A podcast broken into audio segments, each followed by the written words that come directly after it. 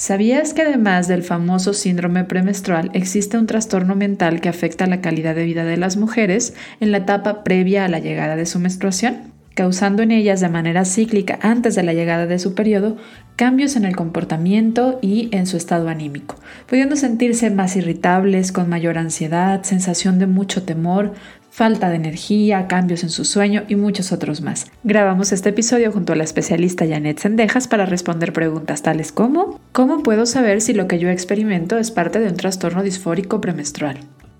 ¿Qué cambios en el estilo de vida pueden favorecer a la disminución de los síntomas del trastorno disfórico premenstrual?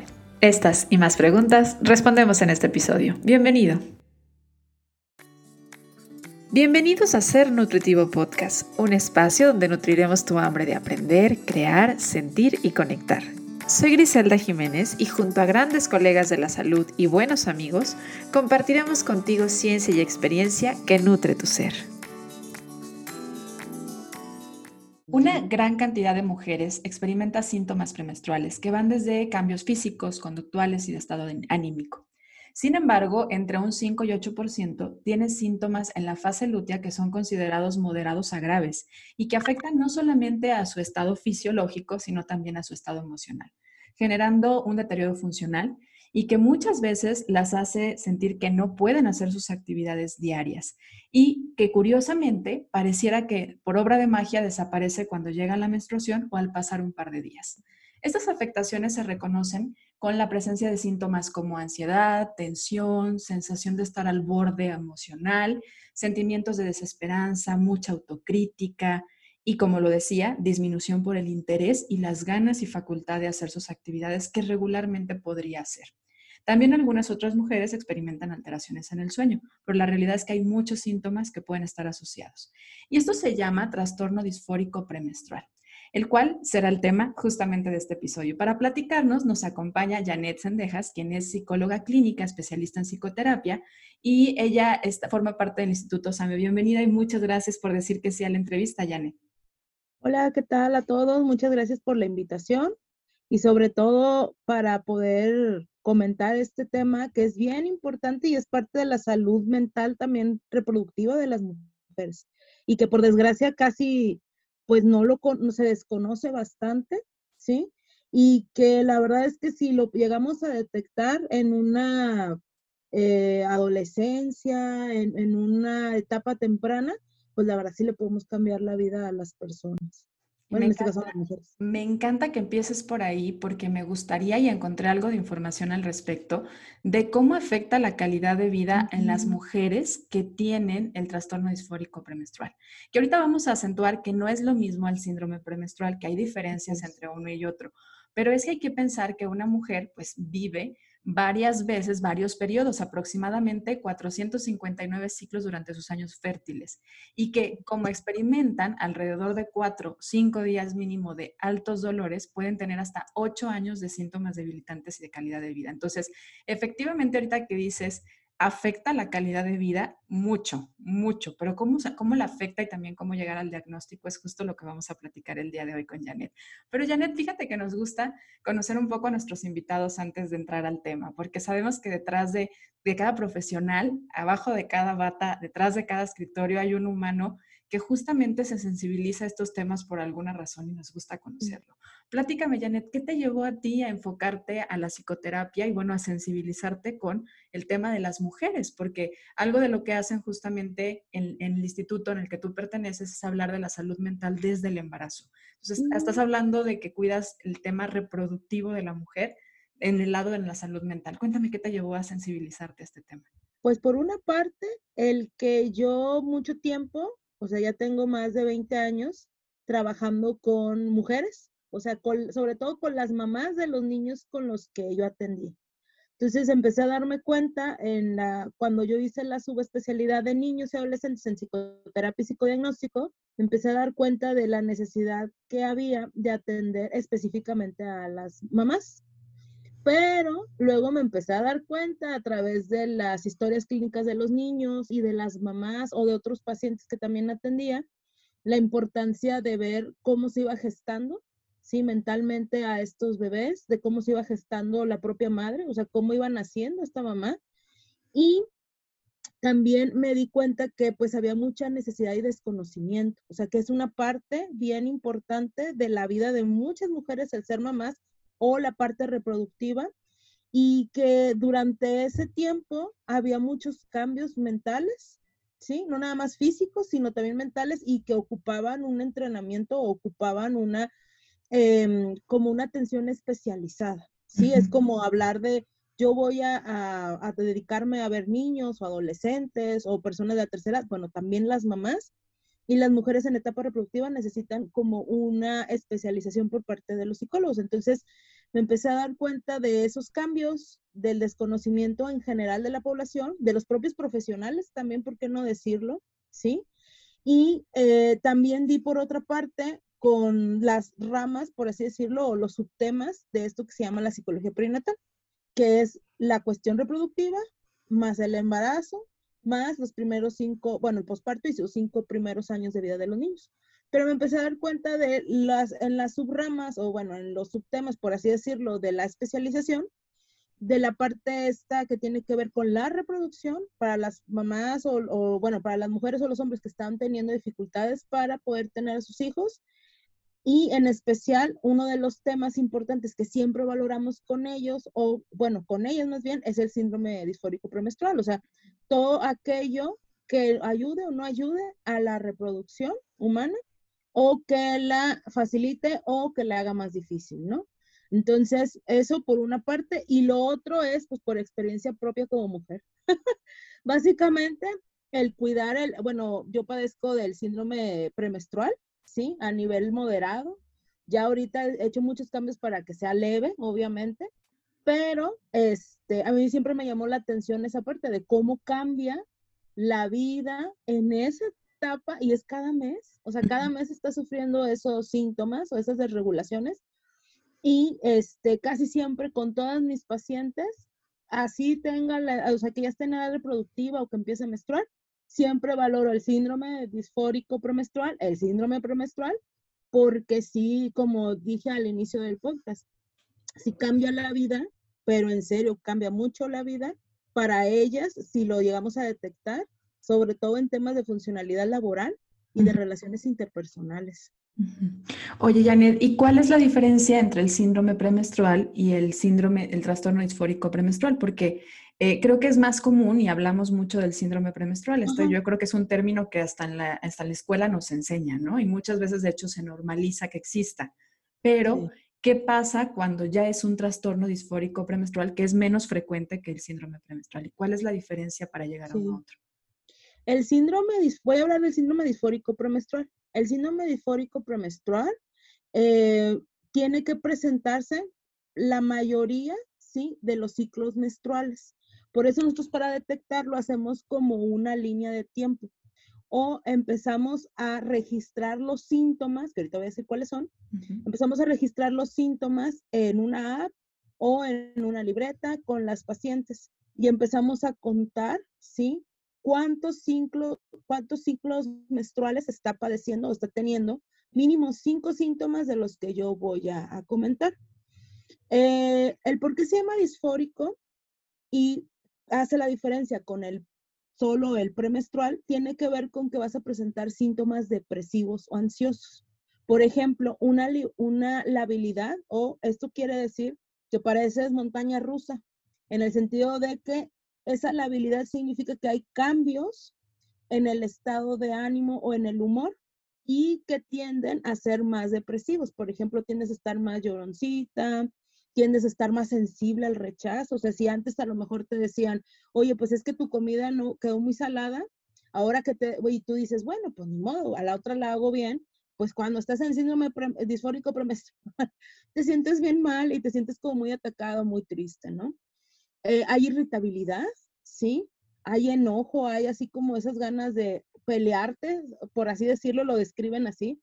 O sea, te peleas y no hay una causa tal cual aparente. O sea, te dicen cualquier cosa y tú ya estás a la defensiva. También ese es otro de, nosotros lo consideramos como la irritabilidad. Y eso en especial, dependiendo del nivel, porque el síndrome eufórico premenstrual puede ser leve, moderado o grave, dependiendo del nivel, pues va creando problemas interpersonales, en especial con la pareja. ¿sí?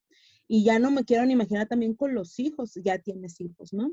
También eh, hay desesperanza, puede haber síntomas también de, mm, estar lento, fatigado también, que pues también va correlacionado con dolor, con dolor físico, ¿sí? Eh, también en los grados más extremos, por así decirlo, o en lo grave, pues, del síndrome, las personas pueden cursar con ideas de muerte, ¿sí? O ideas también de desesperanza. Ojo, las personas que pueden llegar a tener este tipo de pensamientos normalmente ya traen o ya presentan una depresión, ¿sí? Eso es importante comentarlo. Y pues también pueden presentar a las personas, o sea, en este caso las mujeres, ansiedad, tensión, nervios, ¿sí? Estar angustiadas. Puede existir una disminución en las actividades habituales, o sea, ya no tienes tanto interés, por ejemplo, si a ti te gusta escuchar música, si a ti te gusta, no sé, nadar, si a ti te gusta a lo mejor salir con las amigas, en ese tiempo específico del síndrome disfórico premenstrual que eh, se presenta, les digo, cada vez que uno va a menstruar, antes de que empiece a, a venir el sangradito, los cinco días antes de esto, normalmente, la primera semana antes de la menstruación, podemos estar como más apáticos, más anedónicos, nada te gusta, ¿sí? También puede haber una alteración para poderte concentrar. Estás más distraída, estás más agobiada. Y pues obviamente, como les comentaba, todos estos síntomas, todo lo que dije tiene que ver con cuestiones depresivas. Normalmente se puede acompañar con dolor de músculos, dolor o sensación de eh, en, los pechos, hinchazón, aumento de peso. Este, entonces, eh, obviamente la, la, inflamación, ¿verdad? Inflamación en tobillos o en, en las piernas. Entonces, todo esto pues crea todavía más malestar. O sea, si ya de por sí estás disfórica, que disfórico tiene que ver con lo depresivo, más el malestar físico, pues se hace una bomba. Y como les digo, dependiendo del nivel, es también la gravedad. Hay mujeres que dejan de ir a trabajar, literalmente. Hay mujeres que dejan de cuidar a sus hijos porque se sienten muy mal, ¿sí? Y pues por eso hablaba de, la importancia de detectarlo, porque pues con el tratamiento adecuado mejoran muchísimo, ¿verdad? Y pues eh, también es importante ver la, la comorbilidad, que esto que les mencionaba, o sea, que las personas que son más predispuestas a esto, este tipo de síndrome disfórico premenstrual, son aquellas que ya traen de base depresión, ansiedad, abuso de sustancias, ¿sí? Que eso es importante. O revisar si tienen alguna otra afectación hormonal.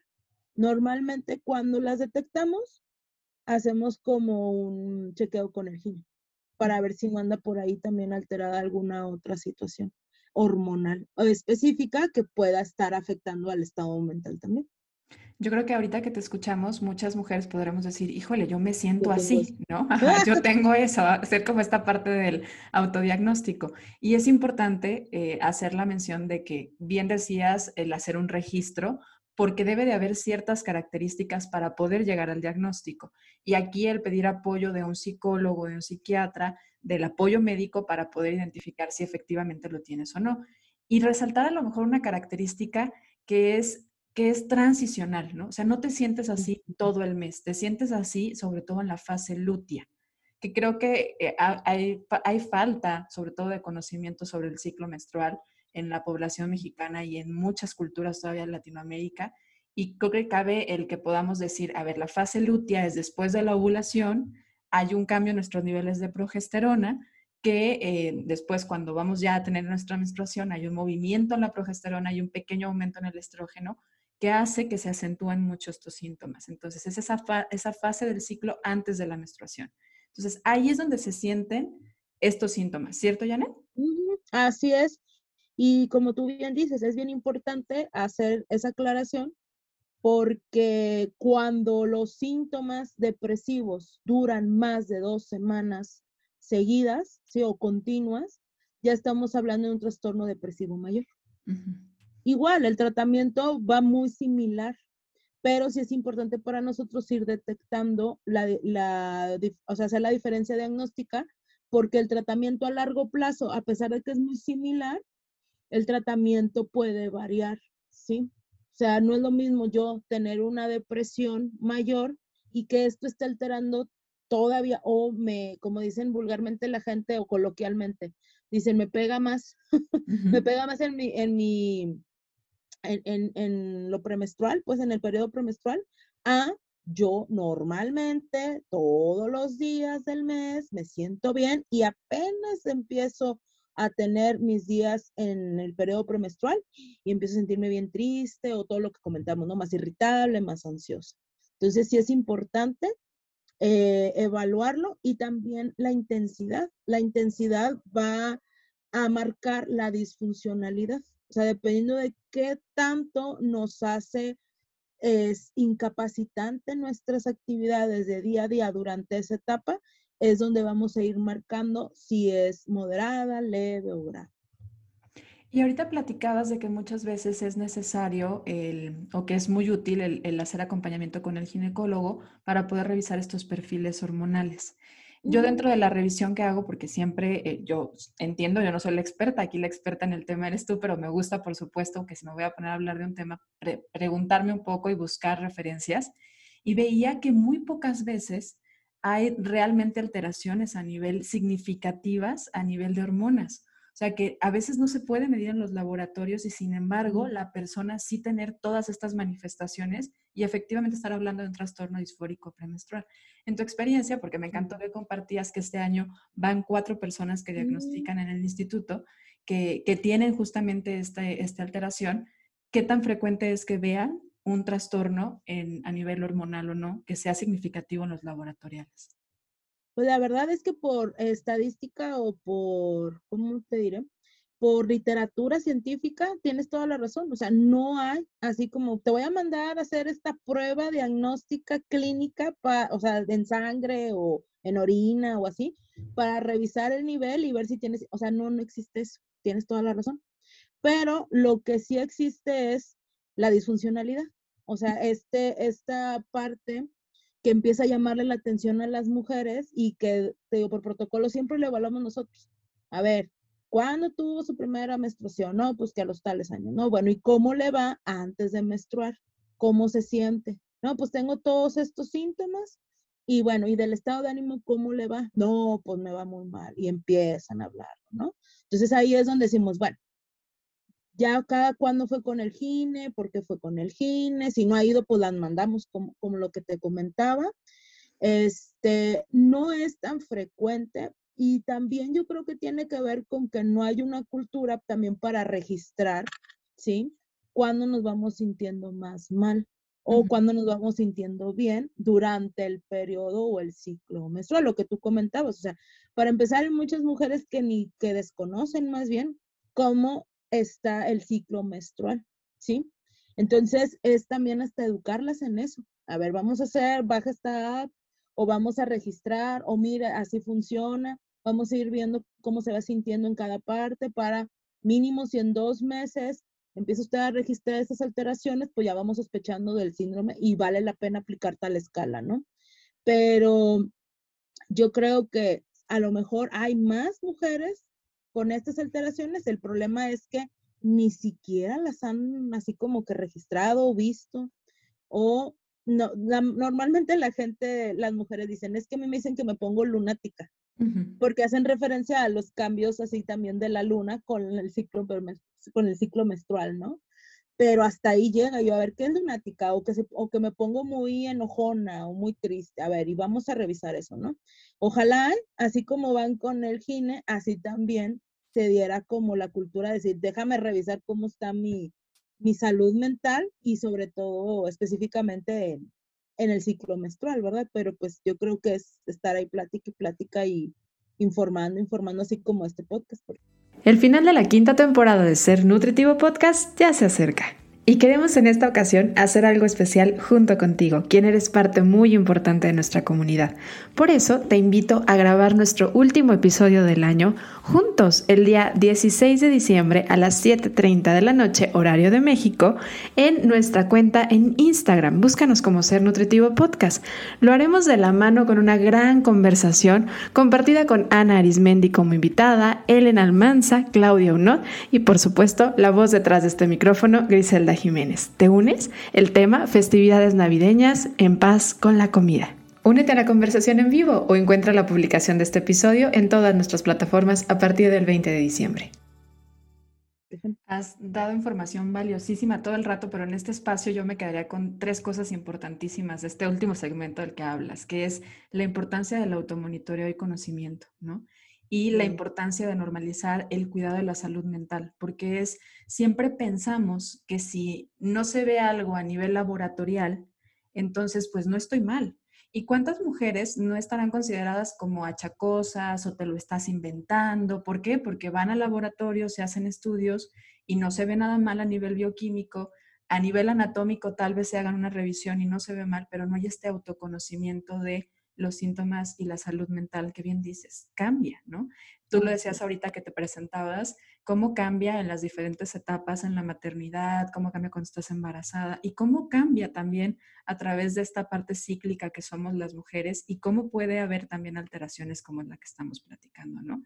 Y ahorita que decías también de que puede ser desde el inicio de nuestra primera menstruación, o sea, creo que que esto es importantísimo porque entonces la importancia de educar a nuestras niñas, de hablar de estos temas con nuestras niñas, de desde que va a llegar la primera menstruación, informarles de obsérvate, conócete, regístrate, esto no es normal, esto sí es normal, porque también hemos normalizado el sentirnos mal, ¿no?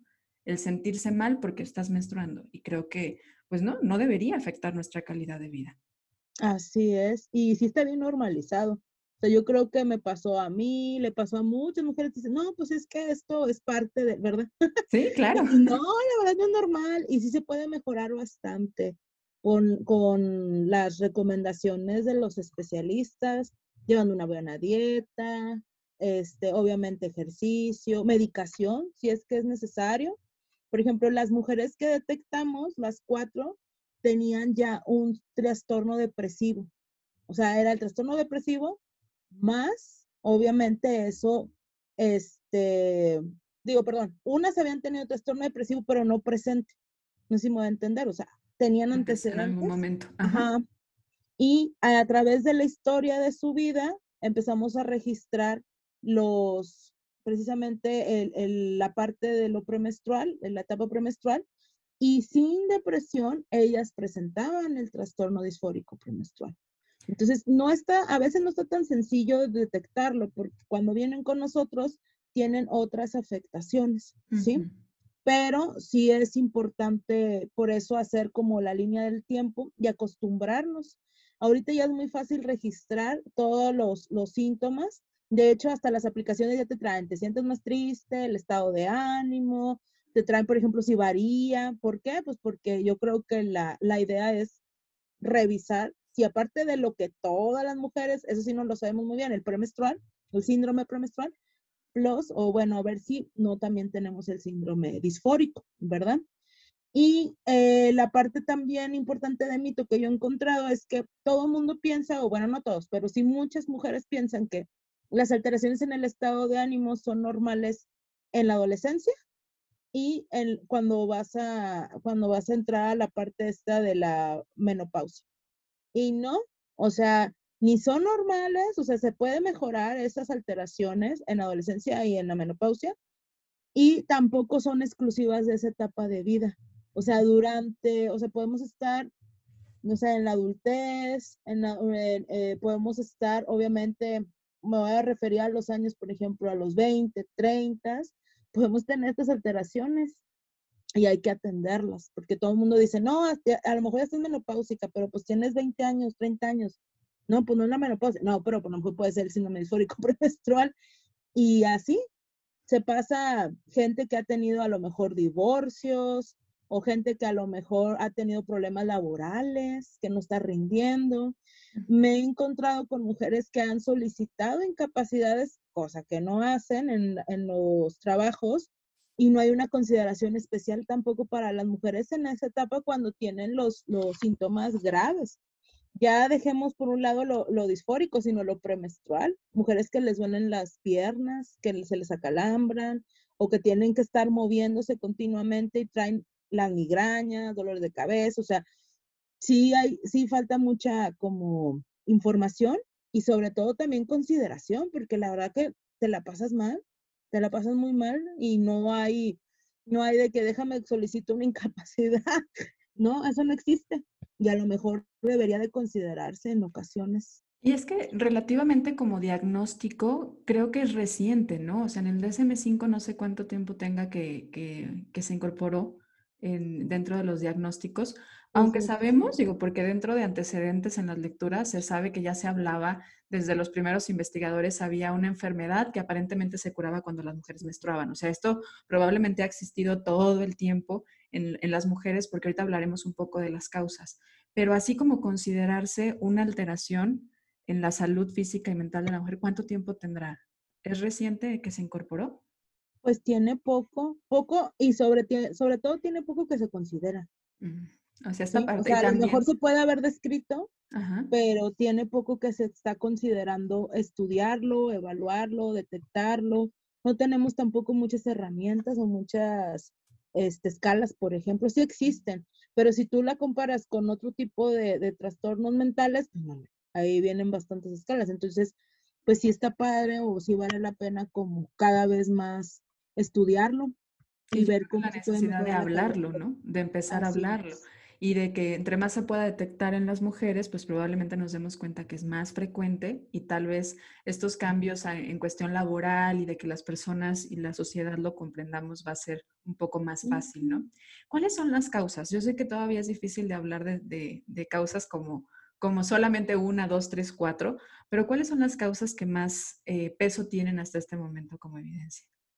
Pues por una parte, como comentaba, o sea, la, correlación con trastornos eh, afectivos, ansiedad, depresión, la mala alimentación, vida sedentaria, ¿sí? También relacionarlo con el uso o abuso de sustancias. Esos son como los principales. Por eso es bien importante, pues, tratar de tener una vida como, pues, lo más saludable posible para paliar los, los síntomas o para que no se presenten de manera grave y tratar de, de resolverlo lo antes posible. En el tema como, como conductual, mucho entonces es el, el, pues ahora sí que el estilo de vida, ¿no? La alimentación que tengas, el, el, tipo de, de, el uso de sustancias que te decía, las mujeres que fuman o que, que, que tienen tabaquismo o, o, lo han tenido, pues son más, tienen mayor riesgo. Ahorita hablabas entonces también de quienes ya tengan algún antecedente, es importante de, considerarlo. Y, el sobrepeso. Y el sobrepeso. Sí, el sobrepeso también. El tema inflamatorio, que aquí es, eh, para no hablarlo desde un lado como con estigma, en realidad es comprender que es el proceso inflamatorio que puede producir la alta cantidad de grasa corporal es la que más puede acentuar estos síntomas, porque ya se sabe que puede haber un aumento significativo en la proteína C reactiva, que es una forma de medir la inflamación en las mujeres en la etapa premenstrual, pero en estos casos puede aumentar muchísimo más, ¿no?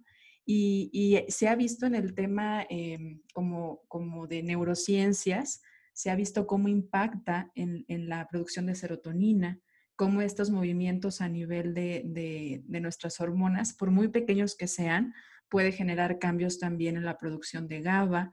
Entonces, aquí también vienen algunas recomendaciones de alimentación y de estilo de vida que pueden mejorar a la mujer que está teniendo trastorno disfórico premenstrual, que es una alimentación a lo mejor con mayor presencia de triptófano, que tiene mucho que ver con los antojos, ¿no? Que también muchas manifiestan tener en esa etapa premenstrual. Entonces, pues hacerle un poco más de caso a nuestro cuerpo, necesitamos mejorar en la producción y la receptividad de la, serotonina y la salud digestiva. Yo vuelvo mucho a la salud digestiva porque es la base de muchas de las alteraciones mentales. Esta bidirección en la cual nuestro eje intestino, cerebro, microbiota siempre están conectados de aquí viene mucho y hay mucho que estudiar todavía. Hay mucho eh, en donde todavía se requiere más evidencia, pero entendiendo la base, el proceso inflamatorio es mucha de las alteraciones o genera mucho de los síntomas que están viviendo las mujeres con trastorno disfórico premenstrual. Definitivamente. Eso, eso lo puedo yo constatar de manera personal. Sí, eh, de hecho son de las recomendaciones, no nada más que yo lo diga, sino está muy bien estudiado el, el reducir el peso, el hacer ejercicio, obviamente, revisar también el, tener una estructura en tu vida, o sea, no tener tantas variaciones o problemas extras de estrés, ¿sí? Reducir el estrés. Eh, del ejercicio puede ser cualquier tipo de ejercicio, puede ser de ligero, pero la cuestión aquí importante es también la alimentación, o sea, el, a lo mejor reducir como antecedente y ponen la cafeína, ¿sí? Reducir cafeína, azúcares, grasas, ayuda bastante a esa etapa específica del, del ¿cómo se llama?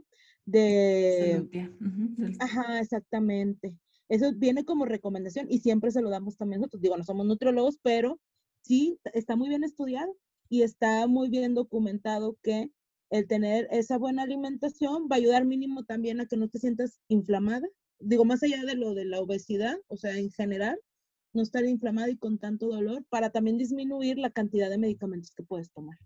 Porque luego también se ve mucho cómo las mujeres incrementan los analgésicos en ese, en ese periodo.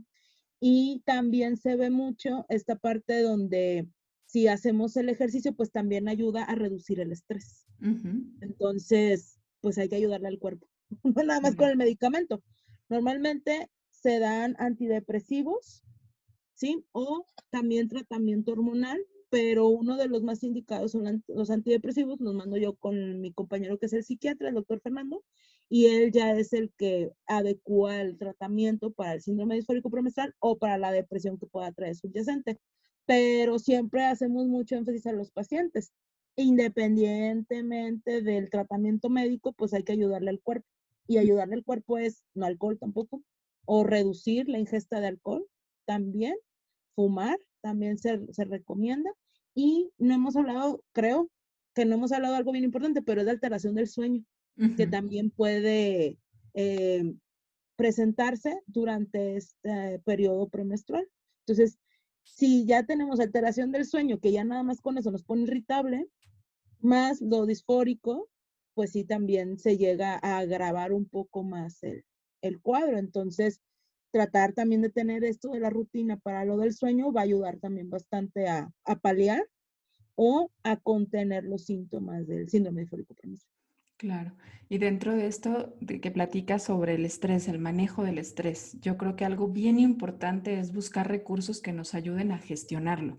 Porque pues sí, definitivamente a lo mejor podemos tener rutinas un poquito más tranquilas, quienes podríamos darnos el lujo de decir, oye, sabes que tengo un trastorno disfórico premenstrual y yo manejo mi agenda, pues tal vez disminuir un poquito las actividades en esos días, manejar un poquito el autocuidado, no hacer rutinas más de autocuidado y atención meter la actividad física leve, moderada, para que no promueva mucho la inflamación, pero también yo ahí diría la importancia de momentos de introspección, como puede ser para algunas la meditación, para otras la oración, para otros la escritura, pero esto creo que sería muy importante por el impacto que tiene, porque esta reactividad, este enojo que muchas llegan a sentir, esto, pues tiene que ver con cómo cambia nuestro cerebro también en estos momentos, ¿no? Con estas modificaciones hormonales. La amígdala se vuelve mucho más sensible, mucho más grande. Entonces, si nosotros respiramos un poco más atentas, dormimos mejor, manejemos un poquito más el contacto con cómo nos sentimos, vamos a ayudar a, modularlo.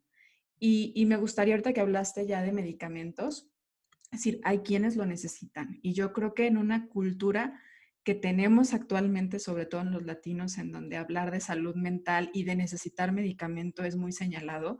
Es decir, oye, hay mujeres que necesitan el apoyo de los medicamentos en esta fase y está bien, ¿no? O sea, creo que eso es algo que tenemos que empezar a decir. Está bien. Si esto les va a ayudar, es para su bien y por lo tanto debemos empezar a normalizarlo un poco. Y, y ellas lo, lo, ven, ven la mejoría de que, bueno, ya llega otro, eh, otro ciclo y ya están así como de que, ah, caray, no me enojé tanto, o no me, normalmente me dicen, no me peleé tanto con mi esposo. Ah, entonces sí vas mejor. sí se han reducido los síntomas, ¿no? O pude dormir mejor, o logré dormir mejor, o no estoy tan inflamada, o tuve más energía. Ese también es, ese, ese síntoma de tuve un poco más, bueno, que se reduce más bien el síntoma de, de andar ahí letargado o muy cansado, tuve un poco más de energía para poder cuidar a mis hijos o para poder trabajar o para poderme concentrar. Pero sobre todo el, el, que te mencionaba al inicio, el ya no me peleé, ya no lloré tanto, es una de las mejorías que disfrutan mucho. Y, te, y pues sí, o sea, a veces se hace uso de los medicamentos y, es, y como tú bien dices, está bien, está bien porque eh, se evitan muchos problemas y sobre todo sufrimiento, sufrimiento de estar haciendo tus actividades con tanto malestar, porque pues no, no está nada padre tener tanto malestar. No, pues no, y afecta a todos, ¿no? También a la gente de tu entorno, porque bien decías al principio, afecta en la vida laboral, afecta en, en, el cuidado de tus hijos, en tus relaciones. Hablabas de divorcios, estoy segura que tiene, tiene que ver, ¿no? O sea, y que a lo mejor digas, oye, pues esto que, que yo hace una semana lo veía como un problemón y hoy ya no. ¿Por qué? Porque en este momento no puedo darle resolución a algo tan sencillo bueno, pues a lo mejor hay que considerar el, el, a ver si hay este tipo de trastorno, ¿no? Y lo primero, como recomendación a las mujeres que hoy han levantado la mano y han dicho, híjole, creo que a lo mejor yo lo tengo, sería escribir, empezar a escribir sus síntomas. ¿Sería una recomendación que les darías? Definitivamente. E, eso ya sería como de autocuidado. De autocuidado, empezar a registrar síntomas, cómo te vas sintiendo y revisarlo al, a los dos, tres meses y ver si han disminuido, si han bajado, si hay mucha variabilidad o se ha mantenido el malestar. Si se ha mantenido el malestar, yo sí les sugiero evaluar. Y el malestar me refiero tanto físico, pero también del estado de ánimo, esto que platicábamos, ¿no? De, esto que parece como ruleta rusa o que parece montaña rusa más bien. Esa labilidad, esa tristeza y esa angustia. Y sobre todo la parte eh, que es muy elemental, no encuentro el por qué. O sea, no me ha pasado nada en mi vida que justifique el por qué me siento tan triste o tan enojona, más que la menstruación. Ahí es donde vamos marcando y vamos evaluando. Pues feliz, me, ha encantado platicar contigo, Janet. Muchas gracias por, por este tema, el que nos has llevado a, a, sensibilizarnos tanto. Y estamos entrando a la recta final del episodio, pero dime, ¿te falta decir algo sobre el trastorno disfórico premenstrual que digas, no, Gris, espérame, no nos podemos cerrar el tema sin decir esto? Pues básicamente yo creo que, digo, creo que ya lo había mencionado, pero lo quiero enfatizar. No, esto no es exclusivo de ya mujeres adultas o que van a la, menopausia. Esto puede ser en cualquier edad, en cualquier edad y edad reproductiva, ¿sí? Por eso es bien importante de, eh, lo que tú mencionabas, darle muy buena información a las niñas, a los adolescentes, a las adolescentes, para que lo puedan detectar y pues no se pasen tantos años con tanto malestar. Sí. Y ahora sí, Janet, fíjate que en Ser Nutritivo Podcast creemos que el ser humano necesita nutrirse no solamente física, sino mental y espiritualmente. Y en esta triada que, tiene nuestra salud, eh, pues nos gusta saber cómo le hacen nuestros invitados para nutrirse. Entonces cuéntanos, Janet, ¿cómo le haces o cómo te gusta nutrir tu cuerpo? Pues mira, por una parte, me gusta mucho hacer la, el mindfulness, ¿sí? Hay una aplicación muy buena de Mindfulness, pero si uno no ya tiene un poquito más de práctica, puede crear sus propias meditaciones. Eh, me gusta mucho también nadar. Todos los días voy y nado. Yo creo que ese es el mejor alimento que le puedo dar a mi cuerpo. o sea, el desestresarme, hacer algo de ejercicio, ¿sí? Y a colación ha mejorado mucho mi síndrome premenstrual. Demasiado. Entonces, eso me gusta mucho y se lo recomiendo a todo el mundo. O sea, hacer algo de ejercicio, yo me tardé mucho tiempo en entenderlo, pero ya lo entendí. Entonces, esa parte es bien, eh, eh, me encanta. Y me dijiste tres, ¿verdad? Y la parte, la parte mental, ¿cómo disfrutas nutrirla? Pues bastante me gusta el ir al cine, o sea, el tener un hobby. El ir al cine, que eso me, me encanta. Apenas acaban, podemos reactivarlo, pues ya estaba lo de la pandemia empezamos a reactivar, ir al cine, leer, leer y escuchar música. Oye, qué bien que tocas este tema, porque creo que en una cultura de, de, hiperproductividad donde se valora tanto la productividad, de repente hemos dejado de tener estos espacios de recreación y son importantes para la salud mental. ¿Y la parte espiritual, cómo disfrutas nutrirla? De la parte espiritual, pues eh, esa está un poco olvidada, la tengo que confesar. Pero sí me gusta, bueno, cuando la nutro, pues sí es acompañarme a hacer oración con más gente. O sea, la convivencia para poder apoyar a los demás a través de la oración. Eso es lo que me gusta. Te gusta hacer. Y fíjate que estamos haciendo un libro de la vida, es de frases para futuras generaciones. Si tú pudieras escribir una frase para dejarles un mensaje a las futuras generaciones, ¿qué quieres dejar ahí? ¿Qué quieres escribir, Janet? Ah, esa es buena pregunta. Muy, muy Mucha responsabilidad, ¿verdad? Puede ir al tema. Ahorita hablábamos ya de las, de las niñas que están empezando a menstruar, puede ser esta parte o la que tú quieras. ¿Qué, qué te gustaría decirles? Pues sí, o sea, el, pues la importancia de conocernos como mujeres, de conocernos como mujeres desde el inicio de la vida. O sea, vale mucho la pena vivir sin tanto estigma y sin tanto tabú. O sea, el encontrar cada quien su propio camino para que pueda ser feliz, no tanto el que te impongan. Qué bonito mensaje. Janet, pues feliz de compartir contigo este episodio y con la comunidad también que nos escuchó. Muchas gracias por tu tiempo, muchas gracias por tu conocimiento y por abrirte a, a compartirnoslo por acá. No, muchas gracias a ustedes por invitarme. Estuve muy contenta y muy cómoda. Muchas gracias, me da mucho gusto. Y a ti que nos escuchaste, muchas gracias por ser parte de Ser Nutritivo Podcast. Acuérdate que cada jueves encuentras un episodio nuevo, así que nos escuchamos la siguiente semana. Gracias.